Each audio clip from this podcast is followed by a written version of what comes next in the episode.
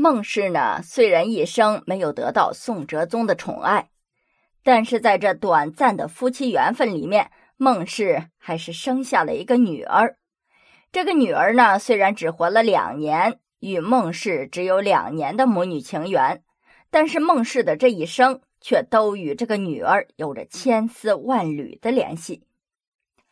我们都知道，元佑八年，也就是一零九二年，孟氏入宫的第二年，就生下了一个女儿，叫做福庆公主。但是宋哲宗不宠爱孟氏，孟氏也只能是与女儿静静的厮守空房。真是朱颜未衰恩先断，斜倚沙龙到天明。就这样清冷度日也不错。然而啊，宫闱无情。若是母女啊，可以这样平平安安的安稳度日，也可以。可是天不遂人愿，在昭圣三年，也就是一零九六年的九月期间，不到三岁的福庆公主突然得病，经多方医治也不见好转，而皇宫里的御医们呢，又都是束手无策。于是啊。爱女心切的孟皇后就有些病急乱投医了。恰巧呢，这个时候京城里面新来了一个道士，善能梳服治病。这时候颇懂医理的姐姐，以前呢也曾救治过孟氏的急症，这一次呢被招进宫为外甥女治病。可是啊，她没有起死回生之术，于是又出宫啊去延请名医。他听说了这个道士。就向道士呢求了书符咒水，带入皇宫为公主治病。所以实际上把这个符咒带进皇宫的不是孟氏，而是皇上的大姨子。可是这件事承担这个恶果的却是孟氏。但是为了救自己唯一的女儿啊，这孟氏啊也豁出去了。等到哲宗闻讯来看望女儿的时候，这孟皇后啊还是有些害怕的。于是啊，就向宋哲宗一一说明了。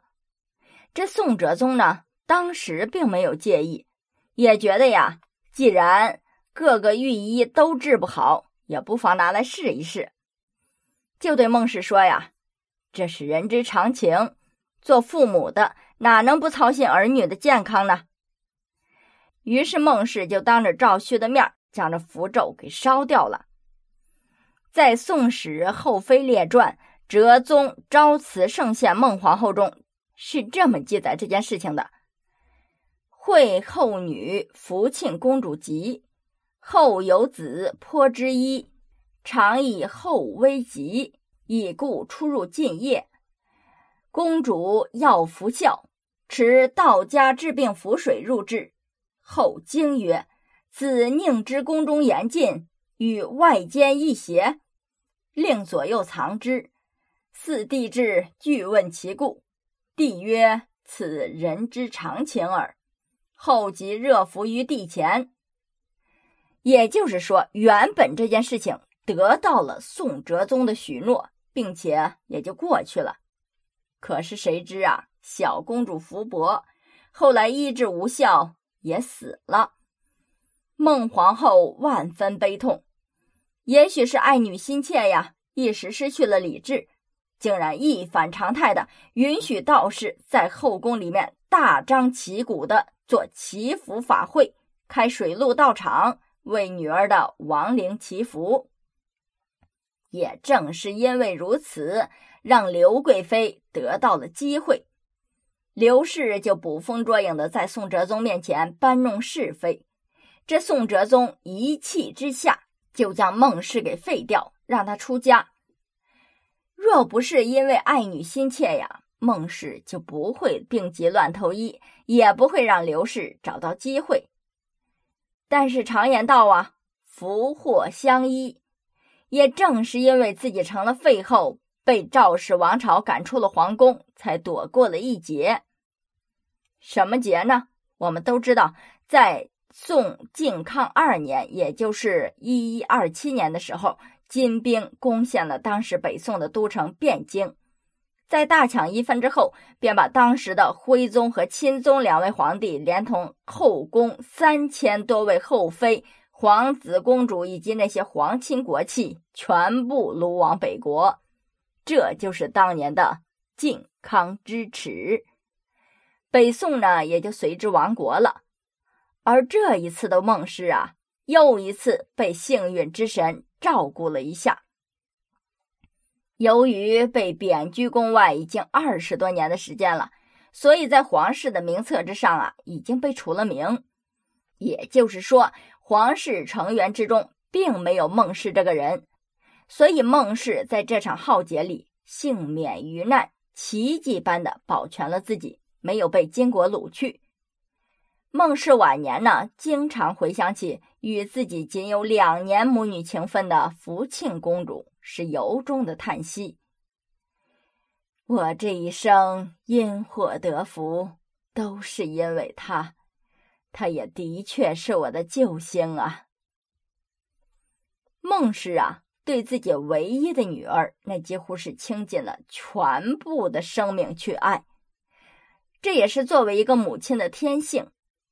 但是啊，作为一位皇后，她的贤德也是值得称颂的。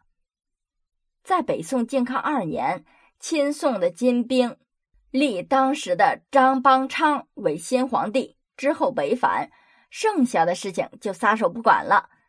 这个时候的宋朝已经不复存在了，赵氏王族也都跟着金兵去了北国，做了阶下囚。谁还能有这个号召力呢？这个时候啊，就有人想起了孟氏这位曾经的皇后。更是由于她的特殊身份，已经是皇室里唯一有号召力的成员了。于是张邦昌就听取了大臣吕浩问的意见，重新迎回了孟氏入延福宫，而且啊，他也重新被宋臣尊称为元佑皇后，并且垂帘听政。孟氏在北宋危难的时候，毅然的挑起了重担。在这段时间里，他最主要的事情就是收拾由于金兵入侵给百姓和官员带来的严重灾难，以及稳定朝中的政治，还有国人的心。更重要的事情是，他在积极的寻找北宋逃过此劫难的皇室后人康王赵构。在孟氏听政之后。他便立即派遣尚书左丞为奉迎使，执诏书到冀州去迎接因出使而同样逃过一劫的徽宗九子康王赵构，请他即皇帝位，也就是南宋高宗。正是孟氏在这危急时刻保住了赵氏王族的皇权，没有让宋王朝的历史在北宋灭亡的时候就终止。后来呀，护卫统治苗阜刘正言发动政变，拥立三岁的皇太子为帝，并且企图让孟太后听政，没想到被孟太后拒绝了。不久呢，韩世忠、张俊等平息了兵变，孟氏的不恋权呐，又一次得到了最大的体现。在这一点上。他也得到了高宗皇帝和朝臣们的尊敬和爱戴。赵构对孟氏的眷顾之情是感激涕零，尊孟氏为隆佑太后，礼之如母。特别是后来孟氏晚年患病，赵构经常是几日几夜的衣不解带呀，在他的床边侍疾，足见赵构对他的爱戴。在历史上呢？这后宫争宠那是在所难免的，但是孟氏为了顾全大局，却从未与任何一个妃嫔一争长短，甚至有时候是委屈自己。尤其啊，是对刘氏的忍让，真可谓是大度。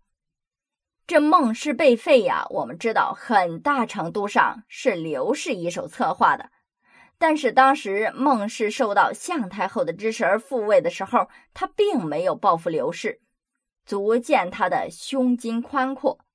要知道啊，刘氏可是没少刁难这位贤德的皇后。这个刘氏呢，是宋哲宗在十四岁那年以招收乳母之名秘密招进宫的。刘氏呢，不但貌美，而且是才艺双绝，很快就被封为了婕妤。这刘氏啊，很会揣摩哲宗的心思，又能曲意加以侍奉，所以哲宗面对美人啊，那是言听计从，因此啊，就得到了皇帝的专宠。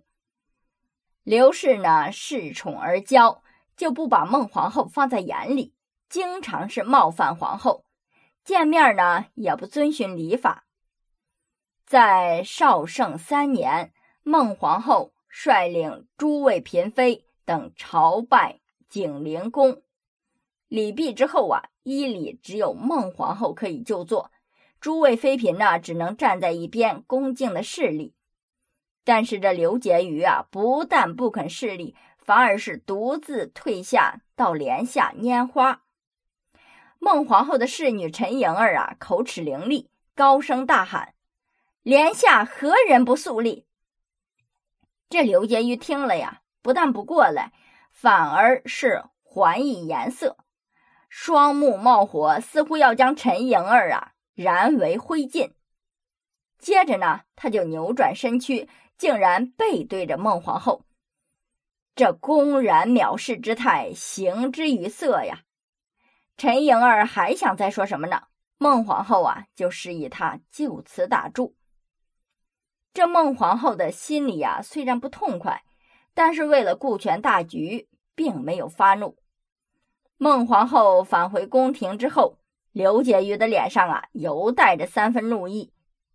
后来冬至来临。后妃依例要到隆佑宫拜见向太后，有人呐捉弄了刘氏，刘氏呢就诬赖皇后。这宋哲宗虽然不相信，但是对皇后的感情啊却是更加冷淡了。但是面对刘氏一次次的诬赖和顶撞，孟氏呢终究是为了顾全大局，不曾记恨在心。孟氏这一生啊，不曾与人争宠，不谋取权力，这在北宋的皇宫中也算是一位贤后了。